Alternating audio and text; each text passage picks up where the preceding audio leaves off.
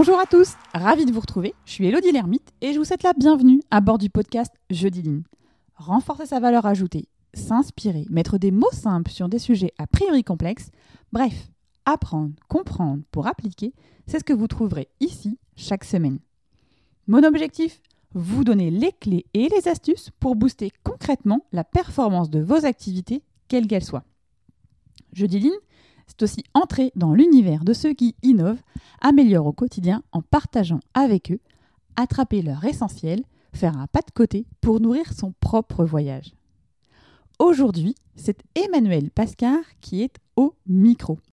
Avec Emmanuel, nous allons explorer la méthode DMAIC, qui est une méthode clé du Six Sigma, qui est fondée sur l'analyse des données afin d'optimiser puis de stabiliser les processus de l'entreprise. Avec Emmanuel, nous allons explorer cette démarche appliquée au business.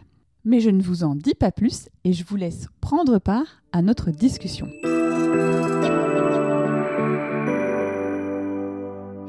Bonjour Emmanuel. Bonjour. En tout cas, merci d'avoir euh, d'avoir accepté mon invitation à échanger dans le podcast Jeudi Ligne. Alors Emmanuel, pour te présenter, tu as donc dirigé des organisations et des centres de profit. Tu es Master Black Belt. Tu as surtout travaillé donc en industrie, finance et supply chain. Et puis tu as aussi, euh, tu es aussi auteur d'un ouvrage. Donc tu as, tu as publié un livre qui s'appelle Intrapreneur, le réveil de la force dans l'entreprise.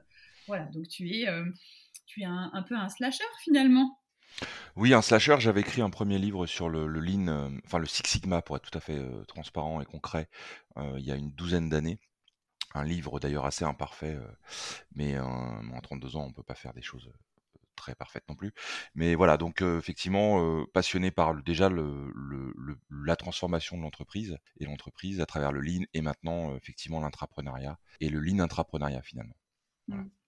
Bon, bah en tout cas, c'est top. On va avoir cette petite cette discussion. Mmh et alors, ce qui est intéressant aussi, c'est que quand on s'est eu au téléphone tous les deux, il y a évidemment plein de sujets parce que toi aussi, tu es comme évidemment malgré tout tous les autres qui sont passés passionnés par le sujet, intarissable et qu'il faut bien définir un thème. Mhm. Et en parallèle de ça, donc ce que je te disais, c'est qu'il y a un questionnaire, donc euh, pour ceux qui veulent être dans la notion d'amélioration continue, il y a un questionnaire qui est ouvert où chacun, chaque auditeur peut évidemment me partager des sujets. Et donc il y a Patrick, alors j'espère qu'il se reconnaîtra, qui m'a posé une question notamment sur le processus commercial de la compréhension du client à la, à la, hum, au fonctionnement, on va dire, ligne d'une équipe commerciale. Alors finalement, on s'est dit qu'on allait un peu travailler ce sujet-là sur ton cheminement aussi, toi, euh, mmh au niveau bah, effectivement du ligne, de mmh comment ben, tu t'es inspiré par rapport à tes différentes euh, expériences, euh, parce que mmh tu as effectivement des expériences très diverses, et à chaque fois, le lean a quand même été un fil conducteur. Oui, exactement, c'est vrai. ça a été, comme je le disais, la partie Six Sigma. Moi, je suis tombé dans la marmite en, en 2004. c'est l'époque où en fait j'étais dans l'industrie, donc dans un groupe, un groupe allemand, et avec les premiers fonds d'investissement qui arrivent, qui arrivent en, en France, notamment KKR pour ne pas le nommer. Et puis il y a aussi une vague de, une vague de projets Six Sigma qui sont très axés sur le manufacturing. Et je fais, j'avais 26 ans à l'époque, on me propose effectivement d'intégrer. alors j'étais responsable grand compte, donc dans le business au niveau européen. Et j'avais une double casquette Six Sigma où j'ai passé mes ceintures, formées par Célérante, Yellow, Green, Black, et puis très axé sur les services. Donc on est à une époque aussi où l'industrie s'oriente de plus en plus vers les services, donc et ça correspond aussi à l'arrivée du lean quelque part. On est sur les délais, sur les gaspillages. mais j'ai démarré Six Sigma et puis derrière cette méthode-là m'a vraiment inspiré. Je suis rentré je suis rentré dans quelque chose qui m'a plu.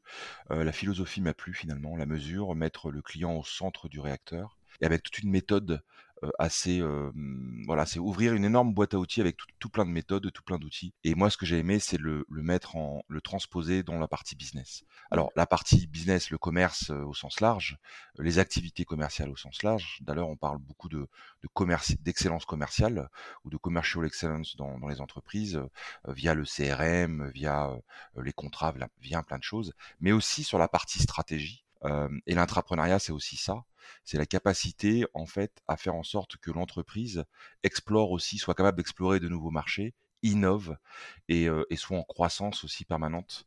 Donc il y a, un paradoxe là-dedans, j'en parle beaucoup dans mon livre. On a beaucoup axé sur le lean, axé optimisation, standardisation, alors qu'en fait le lean, la pensée lean, c'est mettre le client au centre de tout, le marché donc, et c'est aussi innover vers de nouveaux marchés et explorer de nouveaux marchés. Alors, tu as donné plein d'infos déjà jusque-là, et mmh je te rappelle que le podcast, c'est l'amélioration continue avec des mots simples. Alors, du coup, on va revenir sur deux, trois trucs, mmh parce que tu, tu, as dit, donc je suis rentrée par le Six Sigma. Alors, du coup, pour ceux qui sont vraiment en notion de découverte du Lean, du Six Sigma, comment déjà on pourrait différencier les deux? Waouh euh, Alors, très simplement, on va dire que le Six Sigma travaille sur les défauts, euh, d'un processus. Euh, je vais parler processus.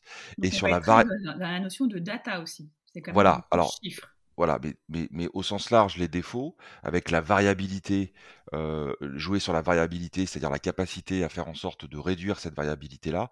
Et évidemment, ça passe par la mesure, la capacité à mesurer, partir d'un échantillon et mesurer cet échantillon pour ensuite l'améliorer. Voilà, c'est un peu ça le Six Sigma. Donc on est vraiment sur la qualité et le lean c'est bah, évidemment, on est plus sur la notion de vitesse, de délai qui va très bien avec la notion de service, puisqu'aujourd'hui, plus de 70% de l'économie française, c'est du service, donc du temps. Là, si on axe plus sur la partie, on va dire, service commercial. Donc, à un moment, tu as aussi dit euh, un CRM. Bon, moi, je sais c'est quoi un CRM, mais... Euh, oui, le Customer Relationship Management, donc euh, le, le, évidemment l'outil, le software, l'outil qui permet de vers le client. Donc, ça va être des outils, je sais pas, on peut citer un Salesforce. À l'époque, il y avait, bon là, Salesforce en mode ASP, donc SAS sur Internet. Il y a eu à l'époque, il y a eu du pivotal, il y a eu du business object, il y a eu tous les tous les outils client-serveur, mais les outils qui sont effectivement de charger, de, de, de, créer un lien, enfin de, de, de, rassembler la business intelligence autour du client, autour des, de la capacité à monitorer, à, à piloter en fait la, la, la, performance commerciale et la connaissance client. Voilà. Mmh. Et donc du coup, si on axe plus sur, sur ce sujet-là, mmh comment toi, à travers tes expériences, justement, as, la partie commerciale, tu l'as euh, peut-être gérée différemment ou tu as mmh innové des éléments, peut-être euh, comment tu as intégré toutes ces, toutes ces notions, enfin toutes ces, ces, expériences que tu avais ouais, Ouais. Bah, déjà, pour mettre un peu dans le contexte, effectivement, moi j'ai évolué dans, le commerce, j'ai fait de la gestion de projet, euh, donc j'avais la double casquette. Ensuite, j'ai été dans, dans les directions commerciales, les directions grand compte, et puis, euh, ensuite à, à créer aussi euh, dans la finance une start-up, et puis pendant sept ans, dernièrement, à créer aussi from scratch une business unit et être entrepreneur. Et tout ça, c'est lié. J'ai toujours mis du lean dans tout ça. Donc, je dirais plus au sens large, le business au, sens large. Et, et donc, bah, c'est très simple, c'est que un moment donné, on a au centre de tout ça, on, parle beaucoup des outils dans le lean, quand on parle du lean management, entre autres. Mais derrière tout ça, il y a des processus. il y a un client un client qui est pluriel. Donc il y a un client, la fonction du client externe et le client interne. Donc il y a les, collaborateurs dans l'entreprise et il y a le client externe. Il va être utilisateur tantôt, il va être acheteur tantôt et contributeur aussi au développement de, l'entreprise et du produit ou du service qu'on va délivrer. Donc moi ce qui m'a plu là-dedans dans le Lean, c'est vraiment de centraliser, de mettre au cœur des décisions de l'entreprise le client. donc d'être le plus efficace possible, le plus efficient possible, d'enlever toutes, les notions de tous les, les tâches qui ne créent pas de la valeur, que ce soit dans le commerce, dans les activités commerciales. Voilà, donc un exemple concret. pendant des années, dans l'activité commerciale, on, a, on faisait des contrats avec, avec des clients grands comptes, par exemple. Mmh Et la, la, plupart du temps, c'était des contrats sur un an, avec des clauses particulières, des conditions particulières. Il fallait négocier ce contrat. Le contrat, c'est une zone de tension c'est quelque chose qui crée une tension entre le client et, le fournisseur, puisque forcément ça, ça génère des discussions, des allers-retours entre le juridique et l'autre juridique. Et finalement, on avait des contrats sur un an. Et on se rendait compte que l'entreprise avait assez peu de visibilité sur la globalité des contrats, quand est-ce qu'ils démarraient, quand est-ce qu'ils finissaient, avec les clauses de fin des contrats. Et c'est un moment ce moment-là de fin où il faut renégocier ce même contrat. Donc on repasse deux trois mois sur l'année pour un contrat qui dure un an tout simplement, le fait de, changer un peu cette façon de faire et de partir sur des contrats de trois ans, donc beaucoup plus longs, qui permet justement bah, de réduire ces tensions avec des clauses d'indexation et des business reviews, c'est des choses, ça paraît, ça paraît anodin aujourd'hui, mais c'était pas fait du tout comme ça à l'époque dans l'industrie. Et ça, c'est un petit exemple, et il y en a plein d'autres, évidemment.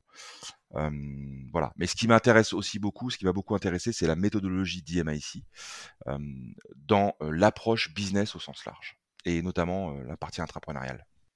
Alors là encore, je challenge.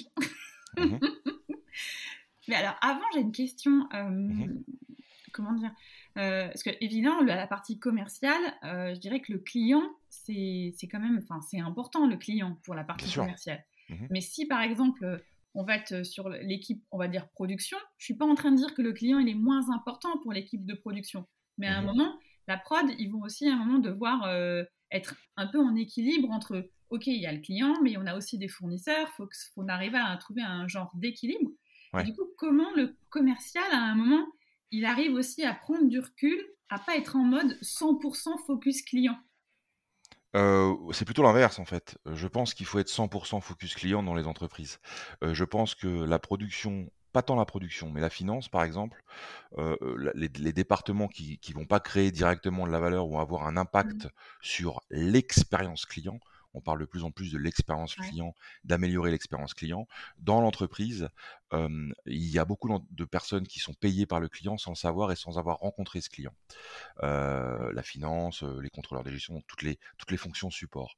Et effectivement, la fonction production, la fonction logistique, la fonction commerciale, marketing, communication, bref, ils rencontrent le client. Ils sont en lien direct. Le client va visiter une usine. voilà. Donc, il y a cette, il y a ce lien quand même concret. Très peu dans les fonctions support. Or, l'entreprise doit être tout le temps focalisée sur le client, puisque un client, plusieurs clients, c'est un marché. Et ce qui se passe, c'est qu'à un moment donné, dans justement les projets Six Sigma, moi ce qui m'intéressait, c'est qu'en fait on est en transverse. Donc on est en mode gestion de projet classique, donc l'entreprise apprenante, l'agilité, enfin tous ces mots qui sont aujourd'hui dans le vocabulaire de tout le monde. Mais aujourd'hui, ce qui est bien, c'est que ça permettait justement d'avoir, de, de, de créer une intelligence collective sur un processus dont le but était justement d'améliorer l'expérience client, mmh. évidemment la marge, parce que les deux vont avec, mais aussi l'expérience client. Et ça permettait en fait d'avoir des idées des uns et des autres et de, et de pouvoir travailler mieux ensemble autour d'un langage commun. Donc, par exemple, je suis commercial, puisque la question initiale c'était le commercial. Je vais rencontrer tous les jours, je rencontre mon acheteur, je négocie avec un acheteur. L'acheteur fait son travail. Le but d'un acheteur, je, généralise vraiment, mais mmh. c'est de, faire en sorte de ne pas ajouter de la valeur à mon produit. Il veut acheter un prix, il fait tout pour ça, c'est son rôle. le but d'un vendeur, c'est l'inverse. On est vraiment dans des, dans des fonctions inverses. Mmh. Et à un moment donné, l'acheteur, il va faire son rôle, il va demander une réduction sur le prix. Et le vendeur, il a un moyen par exemple, de, de, il a un outil qui lui permettre, qui pourrait lui permettre de l'aider à négocier. Ça peut venir de la finance, puisque tout passe par la finance en termes de chiffres, notamment les créances. Euh, les créances, c'est euh, est-ce que mon acheteur il paye, il paye dans les temps ou est-ce qu'on est souvent à plus de 90 jours, auquel cas il faut que je provisionne. Et je peux utiliser cette information-là pendant ma négociation avec un acheteur. Et c'est donc ça, permet, ça permet aussi de demander à chaque département d'être focalisé, de donner les outils qu'il faut, les informations qu'il faut pour pour aider et améliorer la manière dont on, dont on démarche un client et dont on vend de la valeur auprès du client aussi. Et ça passe aussi par défendre les intérêts de l'entreprise auprès d'un acheteur. Est-ce que c'est clair ma réponse ou pas? Oui, oui. Donc je, je, vois plus dans ce sens-là, c'est-à-dire que mmh. il faut vraiment être orienté. Justement, il faut donner, il faut redonner la capacité business, la vision du business dans l'entreprise. Et ça, c'est un sujet qui est pour moi qui est fondamental. L'intrapreneuriat, ça n'est que ça. Euh, exploiter les ressources existantes, c'est bien. Mmh. Explorer de nouveaux marchés, être focalisé sur le marché qui évolue très très vite, c'est mieux. Il y a plein de signaux faibles qu'on n'a pas su voir et qu'on n'a pas su détecter et qu'il faut détecter absolument. Mais pourquoi, on n'a pas su les voir en fait ces signes faibles bah Parce que regarde, bah je vais faire un, je vais encore pousser un, mais le lean, on n'a pas su utiliser le lean convenablement. Le lean, ça n'est pas la standardisation. c'est je, le livre que j'ai écrit qui s'appelle Le réveil de la force dans l'entreprise en, faisant une image à Star Wars, voilà, c'était parce que Star Wars c'est une trilogie, qui a, enfin une trilogie, une saga qui en tout cas qui a, qui, parle aux quatre générations qui se côtoient encore dans l'entreprise aujourd'hui. Euh, la standardisation, c'est les Stormtroopers, quoi. C'est les machines euh, qui font ce qu'on leur demande de faire. Euh, avec un middle management, c'est l'orthodoxie silencieuse, où on crée pas de la valeur, on, on reproduit un, schéma. C'est pas ça le lean. C'est tout l'inverse. C'est à un moment donné de faire en sorte que il y a une intelligence collective, que ce mmh. soit le contrôleur de gestion, personne dans la production, dans l'usine, que ce soit le commercial effectivement qui voit un client, le marketing, on est tous autour d'un client et à, rechercher comment améliorer notre manière de délivrer un service et de répondre à un besoin. Ce besoin a-t-il évolué? Alors c'est la fameuse voix du client, la voix du client externe, et la voix du client en interne aussi. C'est le triptyque. Le triptyque. L'entreprise, elle a trois clients, les collaborateurs, le client final évidemment, ou l'utilisateur, et les dirigeants. Donc c'est tout, tout, ces, tout ce, triptyque-là contribue, doit contribuer en fait à, à, être dans cette, dans cette démarche-là. Voilà. Alors là, j'allais dire, euh, je suis en phase avec toi, mais après, effectivement, quand on va être sur cette notion de... Finalement, c'est enfin, oui, c'est du travail collectif, donc ça veut dire c'est être capable de se transformer. Ça mmh veut dire qu'il faut aussi être capable de d'intégrer le changement aussi. Exactement, c'est de la conduite de changement, mais, mais j'ai envie de dire aujourd'hui, euh, la conduite de changement, elle est intrinsèque. Il y a, il y a, 15 ans en arrière, moi, je, je, je, j'ai 45 ans, euh, je suis rentré dans le monde du travail, il y avait peut-être 8% de chômage aujourd'hui chez les jeunes. Aujourd'hui, c'est plus de 20%, c'est plus de 20%, c'est, c'est colossal. Mais à l'époque, moi, il y avait des, il y avait des postes de cost killer. Je voyais sur les, vraiment des métiers de cost killing. la fonction achat est passée, on est passé des approvisionneurs à des acheteurs dans les années 90, les années 2000, euh, et à un moment donné, ils achetaient un prix. Et en, paradoxalement, on demandait aux vendeurs de, vendre de la valeur avec l'approche TCO, Total Cost Ownership, ce genre de choses. Et puis, à un moment donné, on se dit, tiens, euh, il faut qu'on transforme, donc il faut changer, donc voilà, on va changer tout ça, on va, on va s'améliorer, on va s'adapter, on va s'adapter, on va s'adapter. L'entreprise il y a des entreprises qui sont mortes. je parle de Kodak, Nokia, qui n'ont peut-être pas vu venir malgré les signaux faibles certaines choses. mais, le changement, c'est en permanence. La durée de vie d'une entreprise aujourd'hui, c'est 15 ans. C'est-à-dire que et celui qui voit le client tous les jours, c'est surtout le commercial. Il faut que le dirigeant soit toujours en contact avec le client. Donc, ce changement permanent, c'est intrinsèque au fonctionnement de l'entreprise. Et, ce que je voulais dire aussi, c'est que par rapport à ces métiers, moi, quand j'ai démarré, on aimait bien, ça rassurait tout le monde de voir quelqu'un qui avait fait 15 ans d'entreprise, rester 10 ans dans la même entreprise. Aujourd'hui, je pense qu'on recherche aussi des profils capables d'être agiles, de s'adapter très rapidement euh, à différents métiers, d'avoir un profil de plus en plus hybride et aussi d'être capable de se remettre en question très rapidement et de pivoter de pivoter, de pivoter, de tordre le modèle au fur et à mesure. Donc, plus le groupe est important, plus le groupe est grand, plus le groupe est entre guillemets rigide, plus c'est compliqué. Mais plus on a internalisé le conseil aussi, le Six Sigma, on l'a appelé autrement.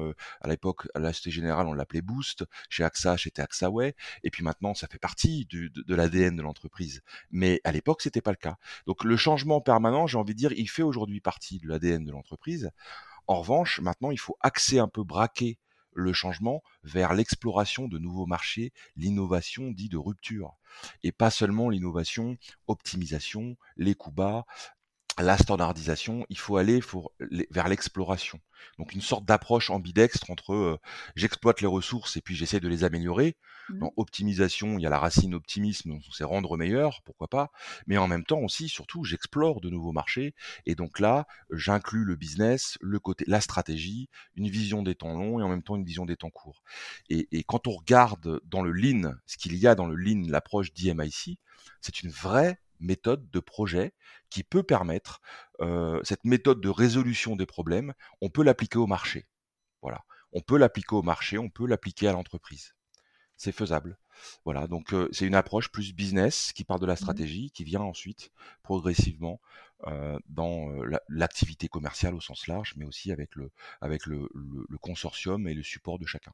Si tu l'appliques à un marché, c'est-à-dire que concrètement, la première étape du DMAIC, c'est un, c'est la notion de define.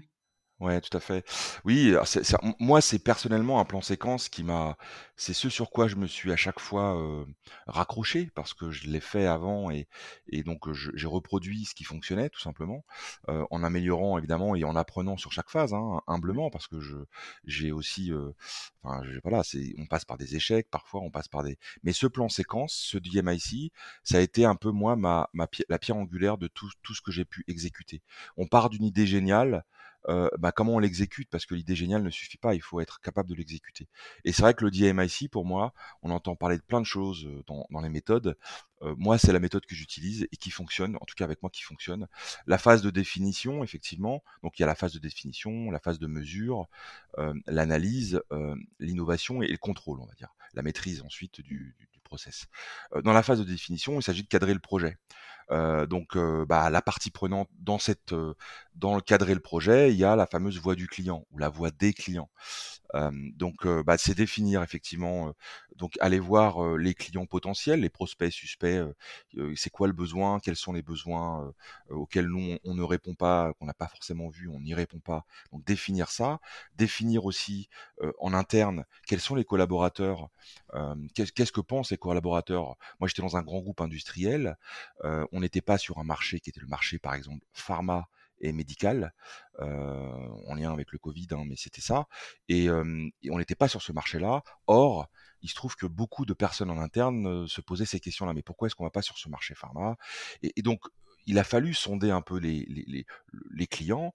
les clients, c'est simple, dans la pharma, le top 20 de la pharma génère 50% du marché intégral ils sont pas 50 hein, clients, donc voir un petit peu les besoins, les attentes, et puis une fois qu'on a qu'on a ça, définir l'équipe avec laquelle on peut travailler sur ce projet-là en interne, et les clients qui vont nous aider dans ce projet-là de éventuellement de construire une nouvelle offre sur ce marché-là qu'on ne connaît pas, qu'on n'adresse pas. Ça c'est la phase définition.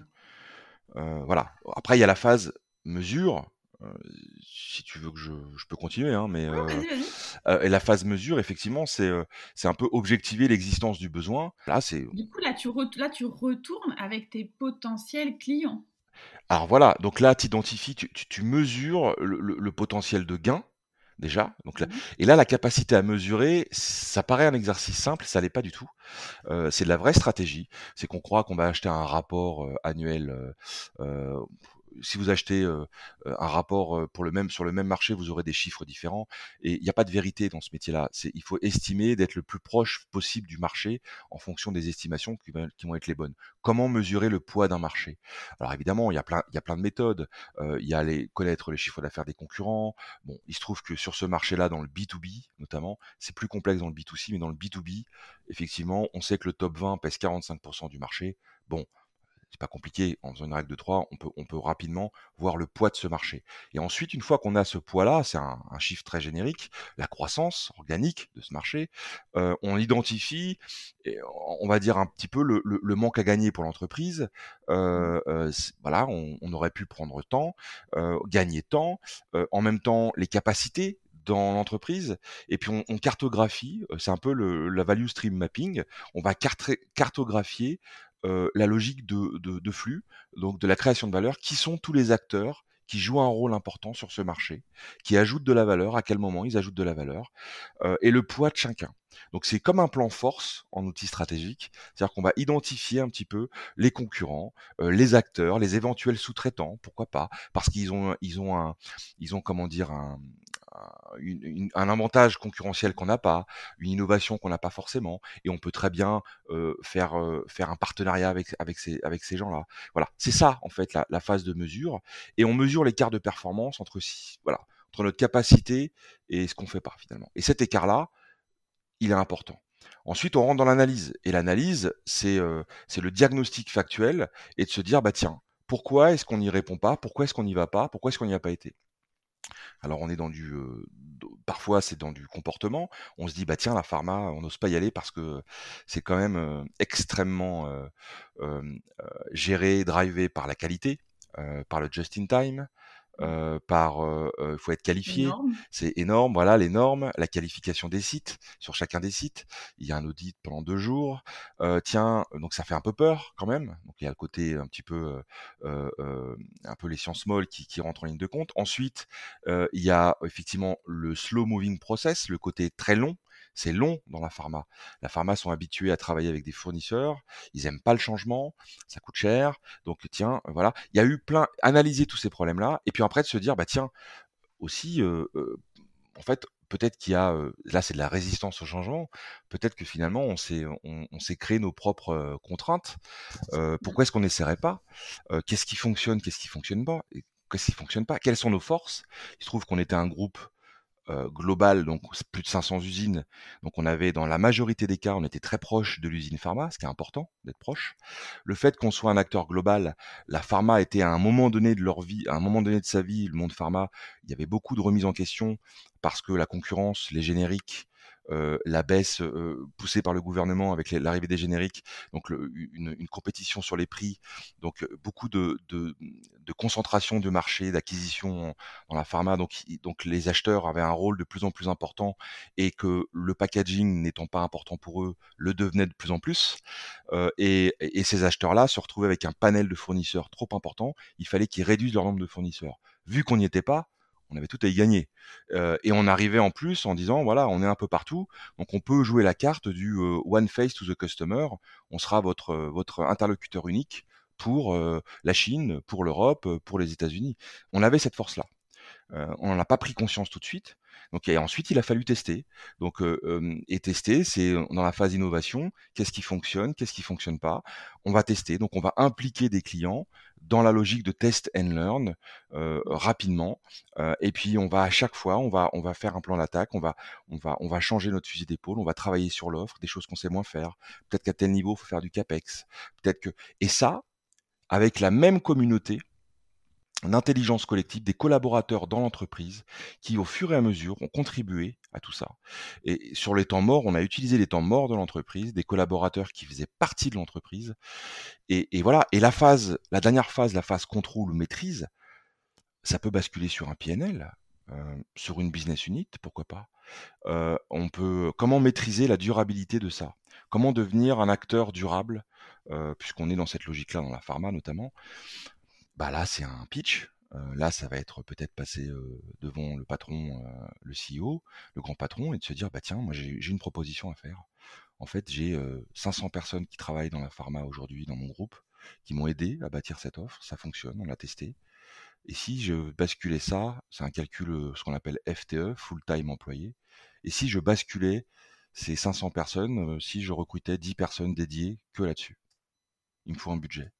Et là, et là je, je, je mets en face de ces personnes-là, je mets un, je mets un client et derrière on met, on met les outils qu'il faut, les forces, les ressources qu'il faut pour, pour assurer la qualité. Voilà. Et, et, et alors c'est pas Disneyland, hein, ça passe, ça se fait pas du jour au lendemain.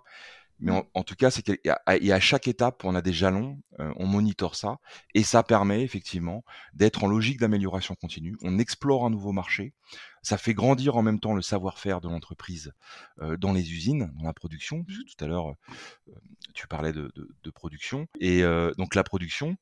Et puis, en même temps, dans l'entreprise, cette fameuse, ce fameux lean management dont on parle de plus en plus maintenant, euh, c'est-à-dire le management des collaborateurs qu'on va rendre autonomes, euh, qu'on va va va faire grandir, on va faire en sorte qu'ils contribuent au développement de l'entreprise. On arrive dans une entreprise apprenante, ça crée de la cohésion, ça crée de l'engagement et parfois ça resolidarise aussi euh, les acteurs de l'entreprise en interne avec son marché et avec son entreprise. Euh, voilà. Donc c'est euh, c'est ça moi qui m'intéresse aussi dans la dans la dans la dans la pensée lean, dans l'approche lean aussi accès business. Et donc là, si on va jusqu'au bout donc de ton DMAIC, parce mmh que moi je connais la réponse, mais euh, je pense qu'il y en a qui, sont, qui se disent mais alors qu'est-ce qu'il a fait du coup, Emmanuel? Est-ce qu'il a été jusqu'au bout? Est-ce qu'il a créé une nouvelle business unit? Oui, tout à fait. Tout à fait. Oui, ouais, ça a été, ça a été le cas. Ça n'a pas été. Euh, attention, hein, il y a eu. Euh, on, a, on, a, perdu quelques batailles, euh, mais, mais globalement, la guerre a été remportée parce que je parle de guerre, bon, parce que c'est vrai qu'en interne, c'est souvent ça. Hein, le conflit se fait plus en interne. Quelques, quelques, quelques feedbacks là-dessus, parce que je pense que c'est quand même intéressant. j'ai vendu en interne ce qui avait déjà été vendu chez le client finalement. C'est-à-dire que je m'étais d'abord, j'avais j'avais d'abord eu une vente, une belle, une belle, un beau partenariat qui était en train de se mettre en place avec un client qui, qui était impliqué depuis le départ dans cette approche-là. Et donc ça, ça a été, j'ai compris qu'il fallait aussi, euh, fallait ça pour que derrière, c'était un groupe coté en bourse, hein, donc euh, on, gère du risque, ce qui est tout à fait normal. Donc il y a eu mmh. cette partie-là déjà. Ça, ça et l'acteur en question, c'était un des acteurs principaux, enfin très gros acteur dans le marché. et puis en plus, il y avait une opportunité d'aller jusqu'en Chine, parce qu'il y avait aussi ça. Hein. Après, on a créé un bureau en Chine. Et puis aussi d'être d'être aidé par une fondation qui est la fondation Bill Gates, qui, qui en fait qui nous permettait de, qui nous demandait de, travailler aussi sur la R&D sur pour les risques de pandémie. Alors sans faire d'allusion au Covid, mais depuis 2015, Bill Gates était vraiment focus là-dessus. Et, et, donc on a travaillé donc tout ça plus effectivement des collaborateurs qui ont intégré le train en marche très rapidement, ça a été aussi une preuve sociale en interne pour les dirigeants. Mmh. Et, et donc le dirigeant, j'ai jamais eu un no-go. Au départ, c'était non, on n'y va pas tout de suite, mais continuer quand même d'investiguer jusqu'au jour où le seul moyen d'avoir un PNL, donc un budget aussi, c'était de transformer toute cette force vive axée sur ce marché-là par des, des forces, des ressources dédiées. Et puis mmh. ensuite, derrière, avec des clusters usines qui sont rattachés à ce, à ce PNL. Donc oui, ça a été le cas, ouais, tout à fait. Stop. Ouais. Oui, voilà. Donc, euh, donc, euh, et là, on était vraiment sur une approche lean, test and learn, très en lien aussi avec le lean startup, euh, dont on parle aussi beaucoup. avec, on, on cherche pas forcément la perfection, mais il faut qu'on soit en logique de co-construction avec le client, et il faut aussi aller assez vite finalement. Donc moi, ça, ça, oui, aller assez vite, mais malgré tout, une démarche des MAIC, et ça prend du temps aussi. Enfin, oui. Il y, a, y a des fois des temps courts et il y a des fois des temps longs en fait. Il faut être capable de. Ouais, ouais de jongler entre les deux en fait. Oui, alors ça a été, alors pour ma part, puisque là c'est du lean appliqué au, business, donc ce que j'appelle le lean intrapreneuriat, qui, qui, qui donc, ça existe aux États-Unis, ce, ce, cette, cette, cette, ce verbatim-là, en tout cas ce vocable-là. Oui, c'est des, c'est des temps qui sont, c'est pas pareil que sur un projet évidemment, hein, mais, mais on va être, moi j'étais 50% de mon temps là-dessus, 50% de de, mon temps, j'étais sur autre chose. j'étais sur le passage à l'échelle d'un gros client, Schneider par exemple, entre autres. Et, oui, il faut compter en tout, il faut compter 16 mois à peu près. Il m'a fallu 16 mois pour, on va dire, aller presque deux ans pour le PNL. Je crois que c'était au bout de deux ans, et, et environ 16 mois pour euh, notamment le, le, premier client important qui a généré un contrat important avec un plan de productivité, avec une équipe derrière qualité, avec un audit. Euh, voilà, donc ça a mis du temps et, et, c'est déjà assez court, je trouve, parce que il y a toute la phase de, il y a toute la phase de entre guillemets de conseil, de recueil des données euh, qui prend du temps finalement. Euh, toute la phase de définition aussi qui prend du temps au départ, cartographier les processus, rencontrer des, des cabinets de conseil qui connaissent bien ce marché-là, aller rencontrer des sous-traitants. Enfin, c'est vraiment un, un travail de, de, fond quand même. Mais je suis pas tout seul. Hein.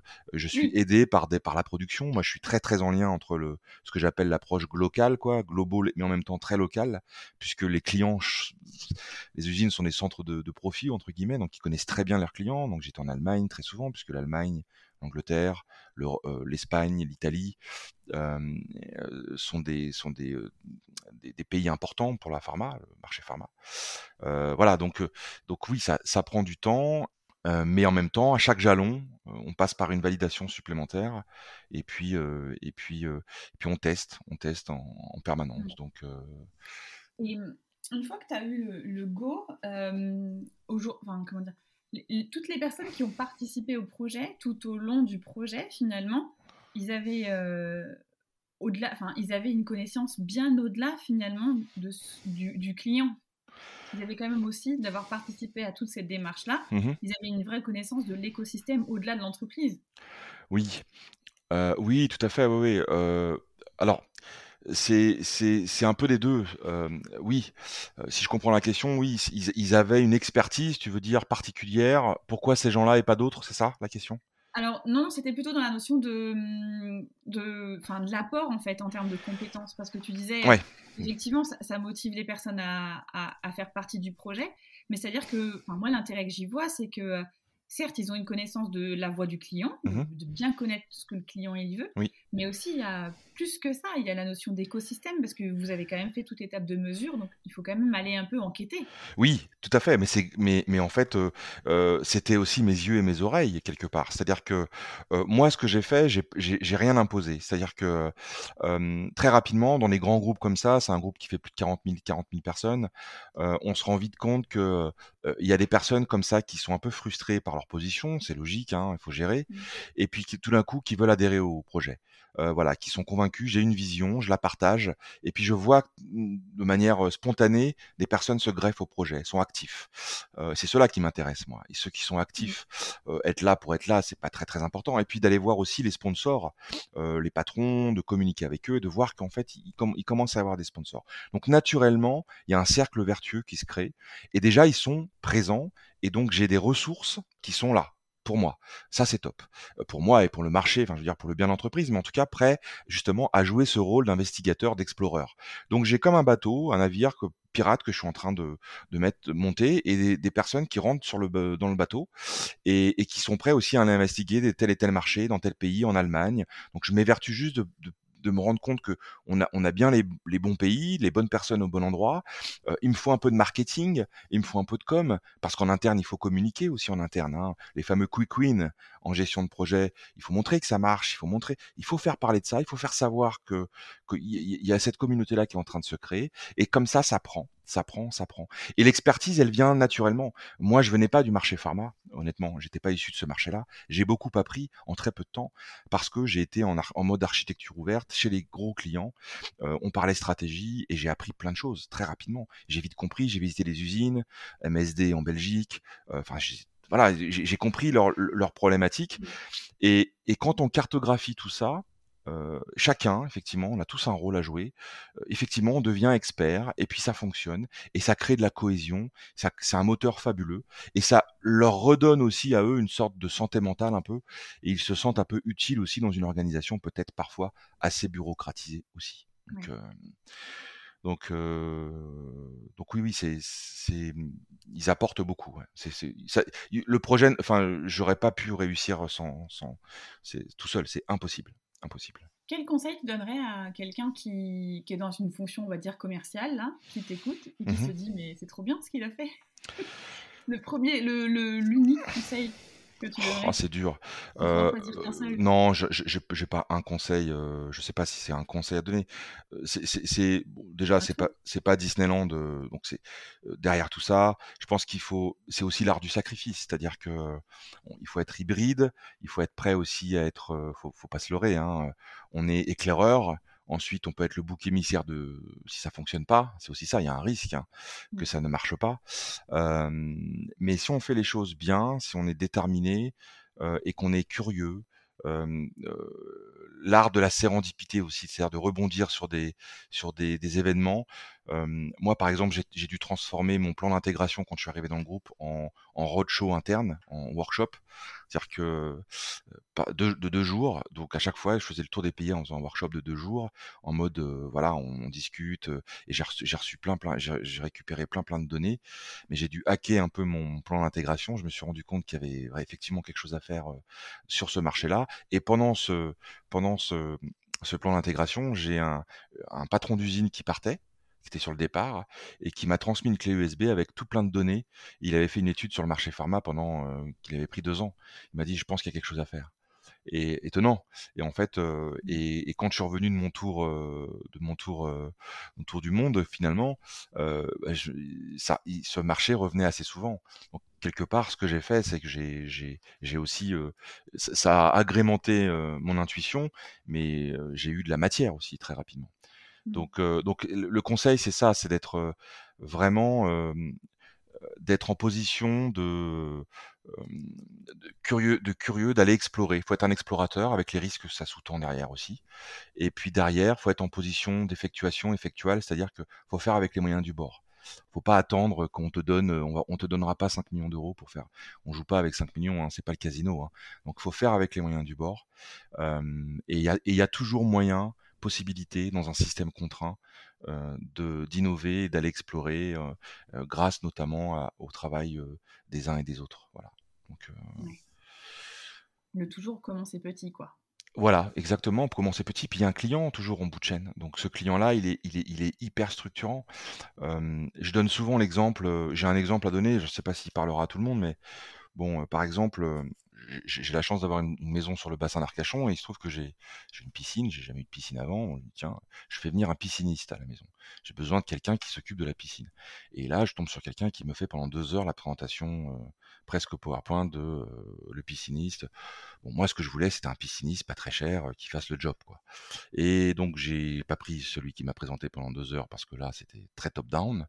Et puis, quelque part, euh, se passe l'année, je, loue cette maison l'été et je m'aperçois qu'il y a plein de problèmes avec la piscine. Elle, elle est devenue verte, enfin bon, bref.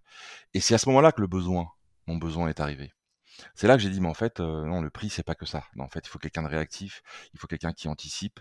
Et ben, c'est pareil dans le, c'est pareil en fait dans, dans le business. C'est-à-dire quand on va voir des clients, le client, il a, il a forcément un fournisseur actuel aujourd'hui, avec qui ça se passe peut-être bien. Mais peut-être que euh, il répond pas à tout. Et peut-être qu'il euh, utilise ce fournisseur-là parce que c'est le seul qu'il a, mais que ce fournisseur-là répond pas à ça, à ça, à ça. Et c'est ça qu'il faut réussir à trouver aussi, à identifier quand on est dans l'approche innovation, avec dans l'approche ligne notamment, c'est vraiment de tout, tout cartographier quel est le marché substitution et qu'est-ce qui lui manque? Et est-ce qu'on peut l'apporter ça, ce manque-là? Auquel cas, bah, il sera, il sera potentiellement prêt à changer de, de fournisseur, même si ça se passe bien. Euh, voilà. Et, et ça, c'est très important. Le besoin, il vient aussi avec les contraintes. Euh, et la connaissance des contraintes, c'est un point euh, très important. Donc ça veut dire qu'il hum, y a la notion d'écoute. Mais euh, c'est 80%. énorme. C'est 80% du job, la notion d'écoute. Ouais. 80% du jour, et tant en interne qu'en externe. Parce que, très honnêtement, euh, euh, on parle beaucoup de la pensée lean liée à l'intrapreneuriat, et c'est vrai que la pensée lean, le lean management, amène à une entreprise agile parce qu'on valorise les collaborateurs, et donc ça amène sur une démarche intrapreneuriale, ça c'est bien, mais, euh, mais évidemment, l'écoute, elle est, elle est juste, elle est, elle est fondamentale. Et en interne, essentiellement parce qu'il y a beaucoup de personnes, qui, des gens qui sont là depuis 10 ans dans l'entreprise. Euh, il y a des experts de, sur des marchés, donc ils sentent bien euh, les choses. On leur a mmh. pas demandé peut-être, poser la question, mais il, suffit de poser les questions parfois. Au détour d'un couloir, on tend l'oreille, et on entend des choses. Et ça, c'est très très important, la notion d'écoute, effectivement. Ouais. ouais. Bah, c'est même primordial en fait. C'est primordial. Enfin, moi je dirais il y a l'écoute, euh, comment dire, il y a l'écoute de la voix, mais il y a aussi l'écoute des réactions parfois. Oui. Les, les regards, les. Exactement. Oui, ça c'est un. Alors c'est vrai. Euh, je pensais pas qu'on allait parler de ça, mais oui, il y a un vrai sujet de euh, du non verbal. je pensais pas qu'on allait parler de ça, mais ça me vient maintenant. Mais c'est vrai. Mais mais cette intuition et cette cette intuition là, et puis le, le, rapport humain, le supplément d'âme, si je puis dire, euh, ça fait toute la différence.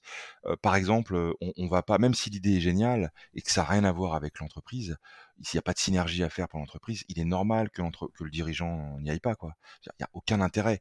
Euh, donc de la même manière que on va voir un client, euh, bah, à un moment donné, je me souviens des premières formations que je faisais quand j'étais vendeur, on me disait souvent formation Crotamer, pour ne pas les citer, la théorie de la dernière goutte, laisser parler un acheteur parce qu'il y a un moment donné où il va s'emballer et il, va nous donner des informations qui sont hyper structurantes pour, pour la suite des choses. Et c'est pareil en interne.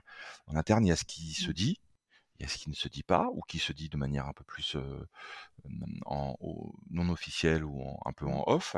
Et tout ça, ça contribue finalement. et, le plus compliqué, c'est de rester toujours corporate, très corporate, et de et de et de et d'être positif dans la démarche, très optimiste dans la démarche.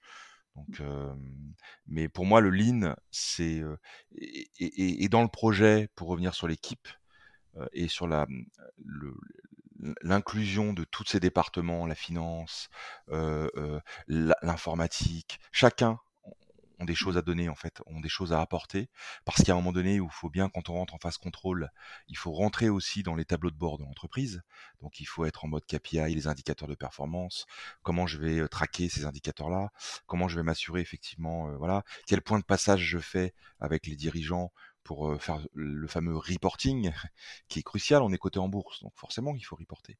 Euh, si j'ai des pertes ou je gagne pas, comment je les déclare ces pertes Comment voilà, rentre, commencer à rentrer après dans le système. Ou alors on en fait tout simplement une spin-off. Et là, on, c'est mmh. encore une autre histoire. Mais moi, à mon cas en personnel, en tout cas, c'était pas une spin-off, c'était un, c'était un PNL dédié sur le... business unit. Voilà, tout à fait. Mmh. Ouais. Eh bien, top. Eh bien, en tout cas, ben, merci Emmanuel euh, pour, euh, pour ce partage, euh, ce partage d'infos, enfin ce, ce partage d'expérience, je dirais carrément même. C'est plutôt ça, c'est un partage d'expérience mmh par rapport à, à, la, à, la, notion de, commercial en tout cas, mmh et, et notamment la démarche des MAIC appliquée à, la partie business. Et ça, c'est super intéressant. Bah écoutez, merci, merci, écoute, merci beaucoup Elodie pour cette, ce, cet échange, et, et je, je serai je serais ravi d'écouter les prochains aussi, les prochains podcasts qui arrivent tous les jeudis euh, sur, ta, sur ta chaîne en tout cas. Merci Emmanuel. à bientôt.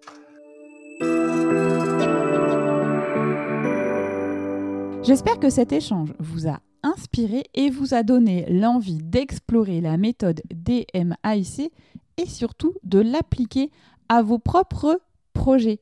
Avec Emmanuel, on a évoqué le côté plutôt commercial, business, mais bien évidemment, ça s'adapte à tout autre projet. Donc n'hésitez pas, lancez-vous, osez. Voilà, terminé pour aujourd'hui. Merci pour votre écoute attentive chaque semaine. Vos mots, vos commentaires me donnent envie de me dépasser, de m'ajuster, de continuer à puiser au cœur de tout ce qui s'agit dans notre société. Si vous pensez que cet épisode peut intéresser vos amis ou vos collègues, il vous suffit de cliquer sur Partager. C'est une fonctionnalité qui se cache dans l'icône avec les trois petits points sur votre application d'écoute. Et s'il vous reste 30 petites secondes là tout de suite maintenant, ce serait top que vous notiez 5 étoiles le podcast et que vous laissiez un commentaire. Ça permettra à ceux qui hésitent de passer le cap et d'écouter le podcast. Et puis je le disais aussi, en début d'épisode, j'ai intégré aussi une question. La question vient euh, de ce questionnaire ouvert depuis maintenant début janvier sur euh, bah, comment euh, améliorer le podcast. Donc n'hésitez pas, je vous remets le lien dans les notes de l'épisode et vous pourrez aussi bah, le compléter et puis partager aussi vos questions et vos interrogations et j'essaierai d'y répondre. Voilà. Et si vous souhaitez me contacter directement, sans passer par le questionnaire, pour partager une bonne pratique que vous avez mise en place dans votre entreprise ou que vous avez constatée, vous pouvez le faire via LinkedIn ou Instagram. Échanger avec vous est toujours une source d'apprentissage. Me reste à vous donner rendez-vous jeudi prochain. Et d'ici là, osez dire jeudi line.